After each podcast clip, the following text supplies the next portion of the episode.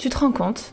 On est capable de passer une journée entière à penser à du Nutella, alors qu'on a un business à créer, une réunion à animer ou une famille à gérer. Ça te va, toi, qu'un cookie puisse être le centre de ta vie? Si la réponse est non, bienvenue dans Be Yourself, le podcast. Ici, on va parler cookies et Nutella, mais aussi et surtout cognition, développement personnel et gestion des émotions. Car oui, un cookie peut cacher une myriade d'angoisses et d'émotions que l'on n'arrive pas à gérer. Je m'appelle Hortense et je suis coach en acceptation de soi chez Be Yourself Coaching. Je t'embarque avec moi tous les mercredis pour un voyage vers un monde où ta priorité n'est plus de dire non à un cookie, mais bien de bâtir la vie de tes rêves. Alors installe-toi confortablement, détends-toi, mets-toi à l'aise et c'est parti pour l'épisode d'aujourd'hui.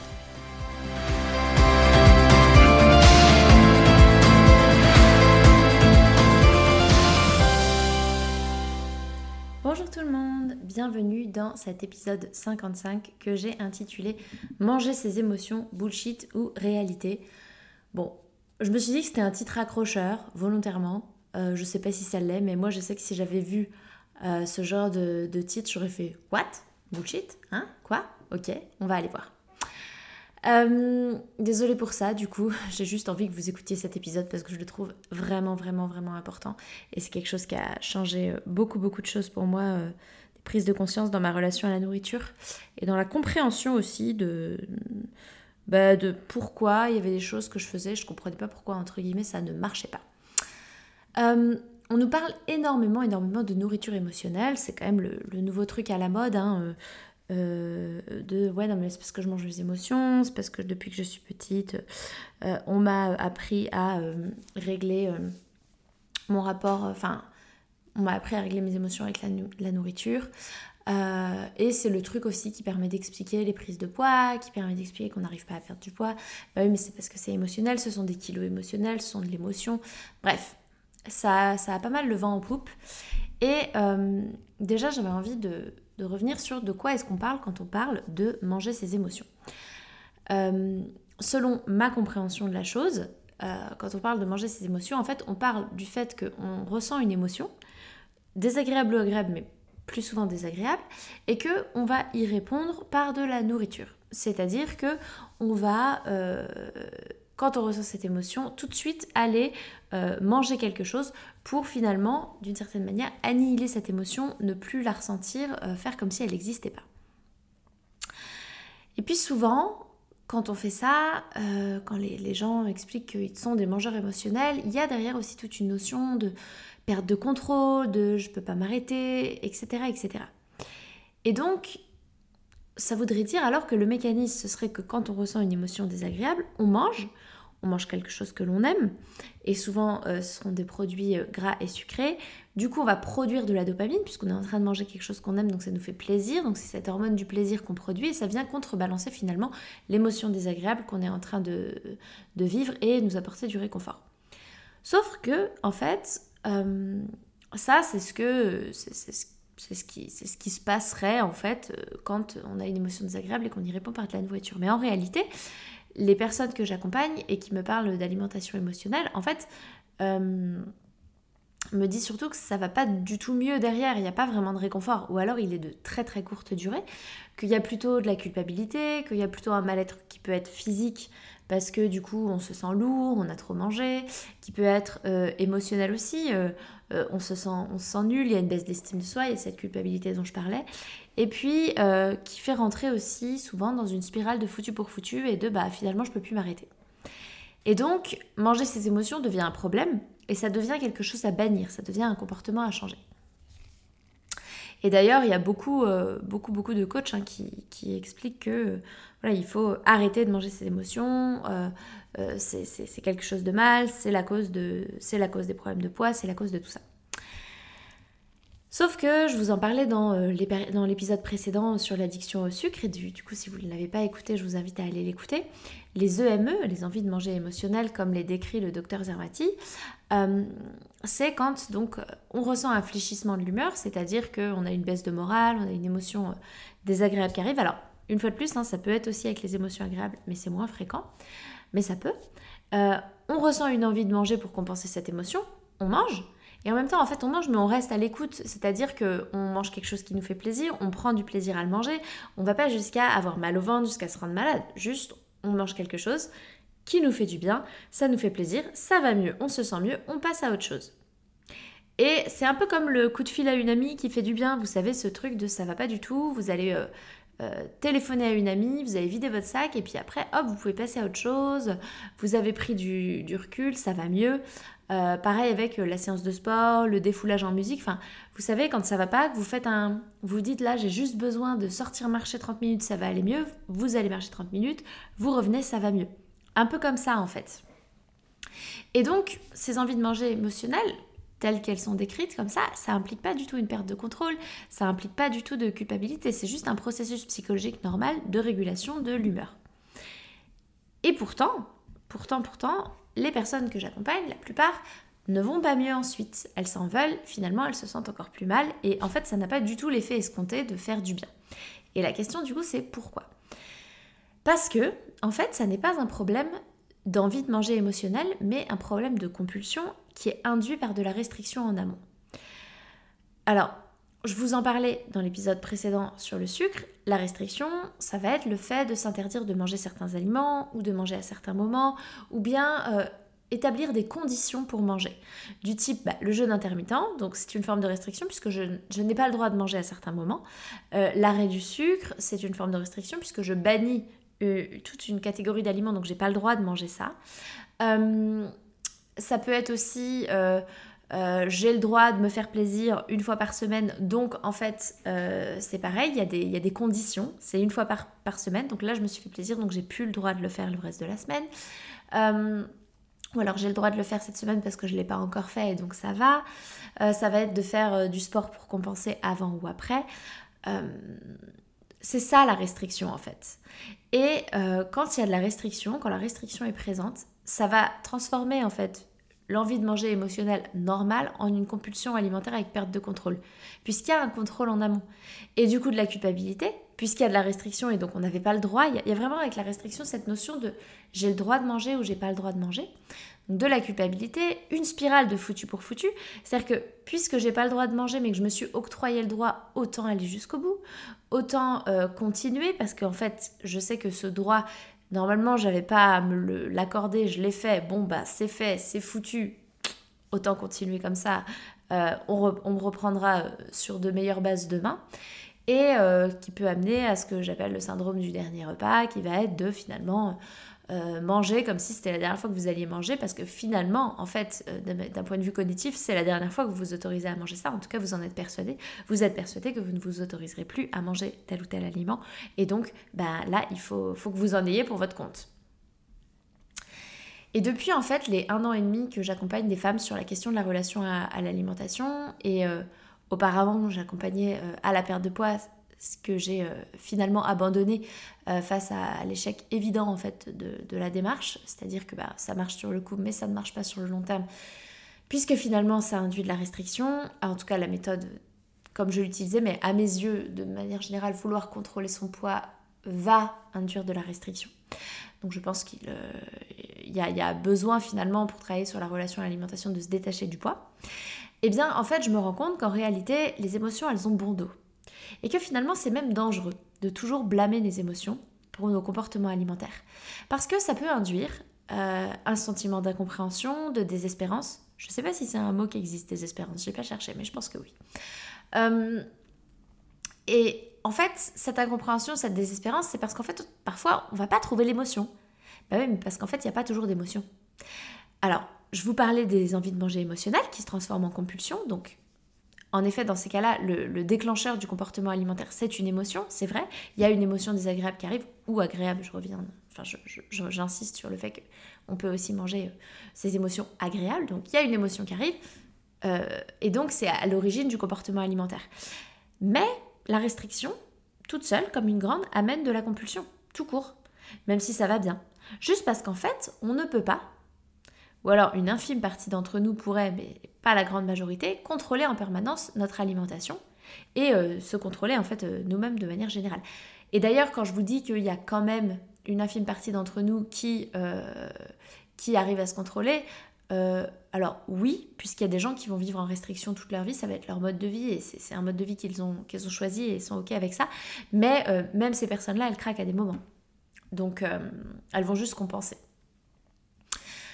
Et donc en fait, pourquoi je vous dis tout ça? Parce que si je reviens en arrière euh, à moi, en fait, pour vous faire un partage de mon expérience, ben, moi-même, en fait, je me souviens de pas comprendre quelle était l'émotion. Et de me trouver bête et de me sentir désemparée parce qu'en fait, je viens de m'enfiler une tablette de chocolat et un paquet de cookies et pourtant tout va bien. Alors du coup, je creuse, je cherche. Il y a un problème, il y a forcément un problème. Je mange émotionnellement, donc c'est forcément des émotions, donc il y a quelque chose qui se passe. Du coup, alors je commence à me dire que c'est peut-être ci, c'est peut-être ça, ou alors c'est quand j'étais petite parce qu'il s'est passé ça. Et en fait, je commence à, clairement hein, chercher des problèmes là où il n'y en a pas, à en créer parfois. Euh, à du coup finalement euh, rebalayer euh, ce que je viens de vivre, voir une situation qui finalement ne m'avait pas affectée et finalement me dire ah non mais là en fait mais si c'est grave ce qui s'est passé, c'est grave ce qu'il m'a dit, créer du conflit derrière, enfin bref vraiment hein, à chercher la merde parce que bah, il faut bien que j'explique pourquoi je viens de me bouffer une tablette de chocolat et un paquet de cookies. On m'a dit que c'était des émotions. Donc en fait, il faut que j'aille chercher quelle est l'émotion. Et puis finalement, quand j'y arrive pas, me, trouver con, me dire mais en plus t'es incapable ma pauvre fille. C'est-à-dire qu'en plus d'avoir bouffé ta tablette de chocolat, ton paquet de cookies, t'es même pas capable de savoir pourquoi, t'es vraiment trop con. Et à me taper dessus. Alors qu'en fait, je suis juste en restriction. Parce qu'en fait, ça faisait six mois que j'avais arrêté le sucre et les farines. Que, donc, euh, par exemple, quand je mangeais du fromage, je remplaçais le pain par une feuille de salade. Euh, que euh, je mangeais sur des plages horaires d'à peu près 6 heures par jour, 4 et 6 heures par jour. Donc, pendant 18 à 20 heures, j'étais en jeûne. Donc, en fait, je crevais littéralement la dalle. que je buvais des litres de thé pour pas me rendre compte que j'avais faim. Et du coup, bon, bah, je passais mon temps au chiottes, mais donc j'avais pas l'impression d'avoir faim en plus. Et puis surtout, bah en fait, que dans ces enfin, il y avait plein de moments où émotionnellement tout allait bien, j'avais passé une bonne journée, enfin, il n'y avait pas de problème. Par contre, niveau restriction, on n'y était pas. Niveau restriction, c'était la cata, j'étais en restriction euh, plus, plus, plus. Mais pourtant, j'avais pas l'impression d'y être. Non, j'avais pas l'impression d'y être parce qu'en fait, euh, j'avais l'impression de faire du bien à mon corps en jeûnant. Parce que bah, euh, j'avais lu des bouquins et puis on m'avait dit que c'était bon le jeûne. Et, et, et du coup, bah, moi, j'ai l'impression aussi que je suis juste en train d'apprendre à mon corps à ne pas manger parce qu'en fait, j'ai décrété qu'il en avait pas besoin. Bah oui, parce que je suis trop grosse. Donc forcément, il n'a pas besoin de manger mon corps. Donc en fait, c'est juste que bah, plus je lui donne à manger, plus il en veut parce qu'il est fainéant. Il est fainéant, donc il veut pas aller chercher dans les réserves, alors qu'en fait, il a tout ce qu'il faut, donc il faut que je lui apprenne. Et limite, en ayant l'impression que c'était une démarche d'amour de moi, en fait. C'était une démarche où j'étais juste en train d'apprendre à mon corps, cet idiot, qui n'était pas capable d'aller euh, chercher dans les réserves parce que parce qu'il est fainéant, c'est une grosse feignasse, mon corps. Et en fait, je vous dis ça un petit peu de manière euh, ironique, mais c'est vraiment comme ça que je voyais les choses. Et puis, euh, bah, c'est bien connu, les farines, le sucre, c'est le grand Satan. Hein. donc, euh, euh, bah, j'avais l'impression d'éloigner Monsieur Diabète, qui est toujours là à guetter, et donc je faisais du bien. Et donc, en fait, moi, j'avais pas l'impression d'être en restriction. Au contraire, j'avais l'impression que j'étais sur la voie de la santé, sur la voie du bien-être, de faire du bien à mon corps. Et alors, là, je, suis ironique, euh, je n'ai rien contre le jeûne intermittent en, termes de mode de vie. Enfin, les gens font ce qu'ils veulent en fait, vraiment, les gens font ce qu'ils veulent. Et si, si, ça rend heureux des personnes et que ça leur fait du bien, eh ben, aucun problème, allez-y, j'ai rien contre les gens qui vont bannir le sucre, qui vont le limiter. Euh, oui, je, bien sûr, je ne suis pas en train de vous dire que euh, manger des quantités, euh, manger trop de sucre, en fait, est bon pour la santé. Non, je ne pense pas. Je pense que aujourd'hui, oui, il y a un vrai problème de diabète, il y a un vrai problème de santé publique par rapport à ça, et qu'on mange trop de sucre. Mais d'ailleurs, en fait, le problème, c'est de manger trop n'importe quoi. C'est pas le, c'est pas le sucre, en fait. Le, manger trop de trop de plein d'autres catégories d'aliments. Euh, manger trop de protéines avec le régime du camp, ça nous fusille les reins. Euh, manger trop de gras, euh, je sais pas trop ce que ça fait, mais c'est pas bon. Enfin, si ça, fait grossir, il paraît, mais bon, on sait plus trop parce que maintenant, maintenant il y a le régime keto, il faut manger que du gras. Enfin bon, bref. en tout cas, ce que je, ce que je pense, c'est que j'aime bien cette, je crois que c'est Péraclès, cette citation de tout est poison, rien n'est poison, c'est la dose qui fait le poison, et ça j'en suis convaincue. Donc euh, oui, je suis convaincue que manger trop de sucre, c'est pas, c'est pas bon, en fait. Euh, c'est pas ça que je suis en train de dire, voilà, je suis pas en train de faire euh, le, l'apologie du sucre, je sais pas si ça serait bon, bref. Parfois je me perds en français.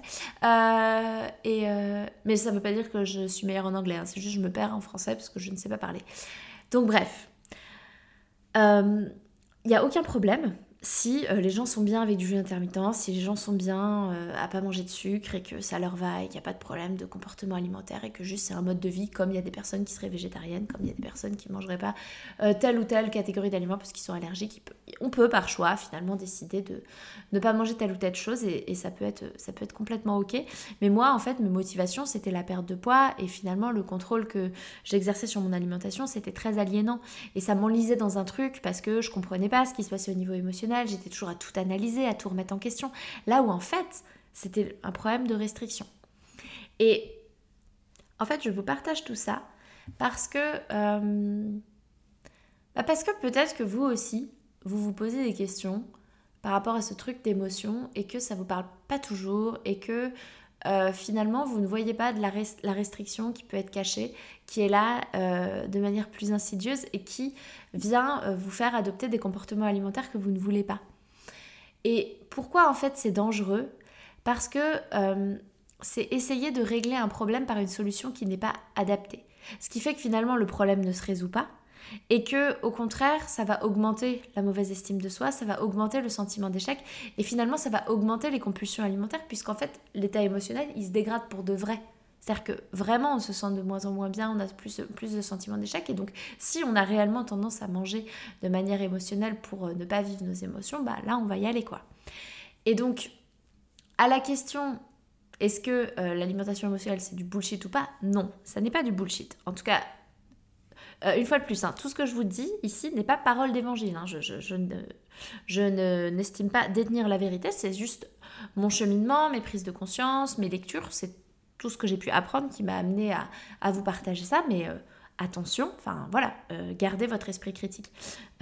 Dixit, petite parenthèse, la meuf qui est à fond en ce moment dans le podcast MetaChoc, enfin, j'ai c'est pas la première fois que j'ai par phase j'écoute des épisodes de ce podcast et du coup je me mets à, être beaucoup plus euh, à, dire non il faut prendre des pincettes il faut il faut garder son esprit critique euh, et euh, il faut pas croire tout ce qu'on nous dit surtout aujourd'hui sur internet. Donc voilà je, je, vous le dis ne croyez pas tout ce qu'on vous dit. Moi je vous partage mon expérience je vous partage ce qui s'avère être vrai pour moi et ce que ce que j'ai pu apprendre aussi lors de mes formations mais bon, on n'est jamais à l'abri dans, dans 10 ans qu'on découvre autre chose, hein, parce qu'il y a toujours un truc qui vient même en médecine, enfin voilà, il y a toujours un truc qui vient euh, critiquer, euh, remettre en question.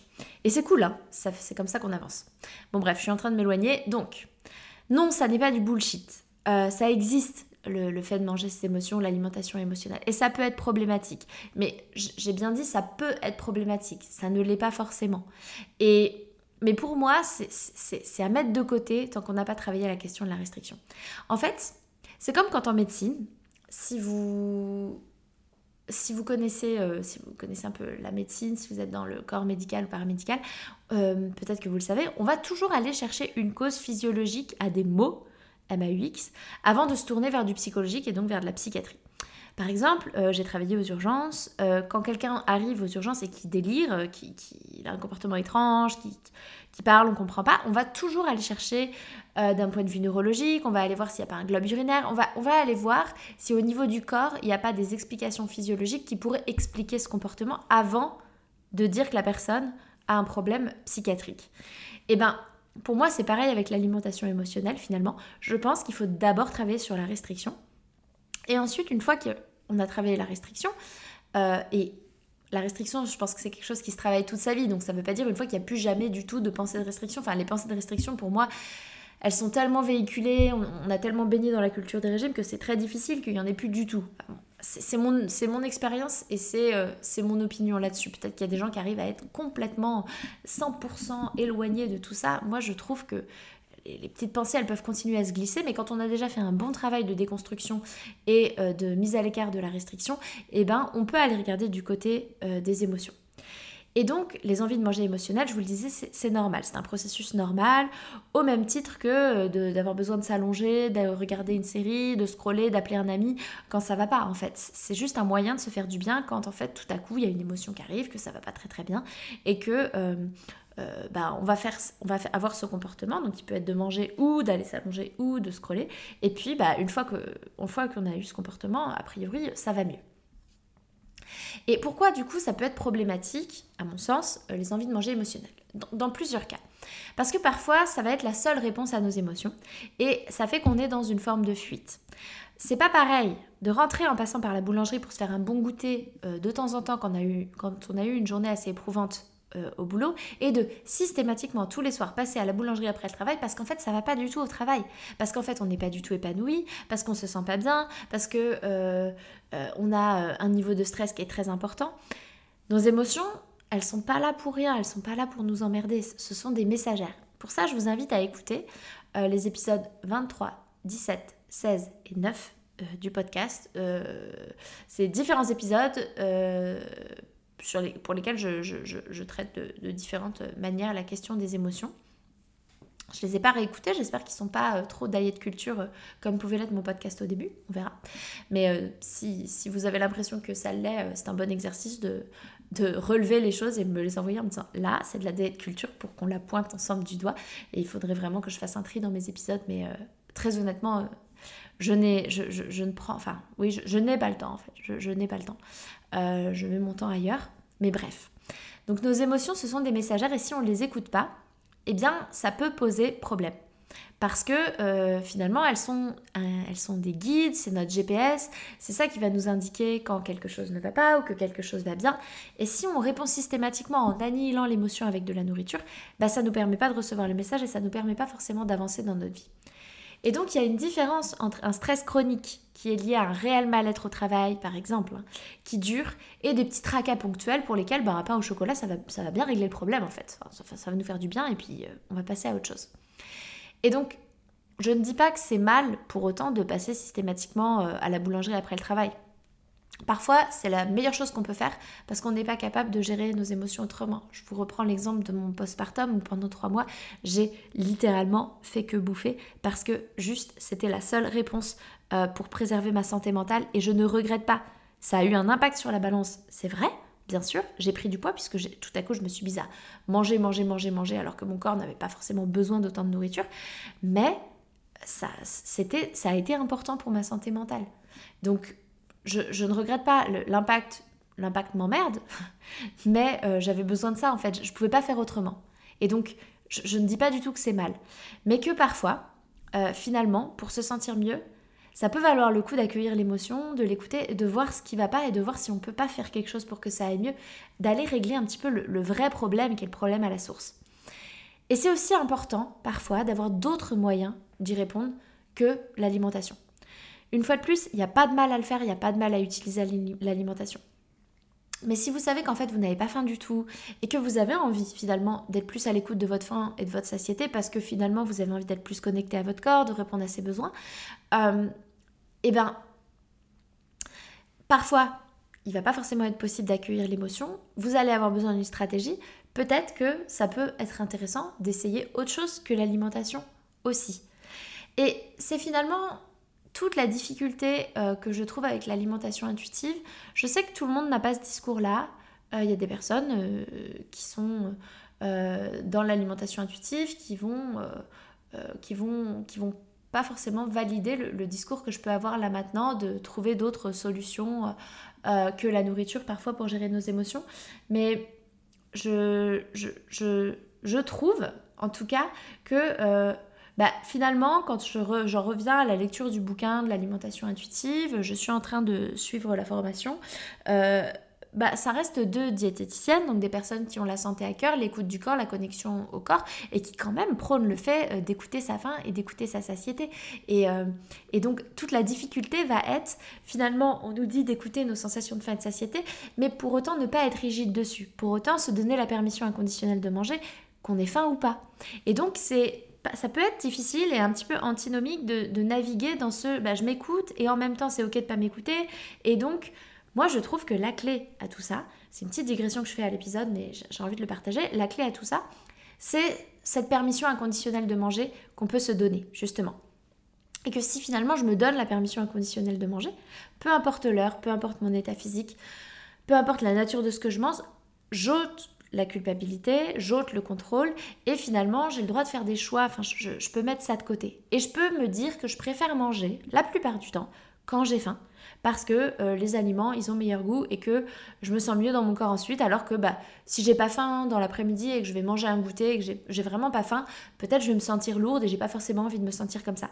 Et pourtant, bah, de temps en temps, je vais le faire parce que ça va me faire du bien, parce que justement, j'ai eu une mauvaise journée, que j'ai pas envie d'aller regarder euh, ce qui se passe, j'ai pas envie d'analyser le fait que oui, mon chef, gna, gna. enfin, je m'en fous, en fait, j'ai juste envie de manger un truc et que ça aille mieux et, je prends soin de ma santé mentale à ce moment-là, même si bah, du coup peut-être que je me sens plus lourde dans mon corps, mais c'est naviguer entre, euh, naviguer entre ça et, euh, se dire que bah, il n'y a rien qui est grave, en fait, c'est juste de la nourriture, j'ai le droit de manger quand je veux, il n'y a que moi qui décide, et euh, j'ai le droit de choisir d'attendre la plupart du temps d'avoir faim, parce qu'en fait je préfère, je préfère comment je me sens dans mon corps après, je préfère le goût, et puis même si parfois je vais pas, je vais pas faire ça comme ça, c'est pas grave. Et je trouve que c'est pareil, c'est pareil avec les émotions en fait. C'est normal de manger lorsqu'on ressent une émotion, qu'elle soit agréable ou pas, parce que ben, c'est un processus normal de, régulation hein, de nos émotions. Mais je suis pas forcément toujours obligée de manger. Peut-être que parfois, finalement, ça me ferait plus de bien d'aller écouter de la musique ou de sortir marcher en écoutant un podcast. C'est juste qu'en fait, j'ai tellement pris l'habitude de manger que j'ai pas pensé à d'autres choses. Et puis, et c'est trouver finalement d'autres stratégies qui font du bien aussi pour varier un peu les plaisirs. Et euh, c'est comme si vous alliez à la salle de sport et que vous aimez la Zumba, comme moi, et que finalement euh, vous n'avez jamais été essayer le cours de step et que bah, parfois finalement pour vous défouler, le cours de step ça vous défoulera plus que de la Zumba et vous avez envie d'aller au cours de step. Mais juste vous le saviez pas parce que vous n'avez pas essayé. Bah là c'est finalement s'autoriser aussi à essayer autre chose, à trouver d'autres alternatives pour pas euh, forcément répondre toujours aux émotions par de la nourriture.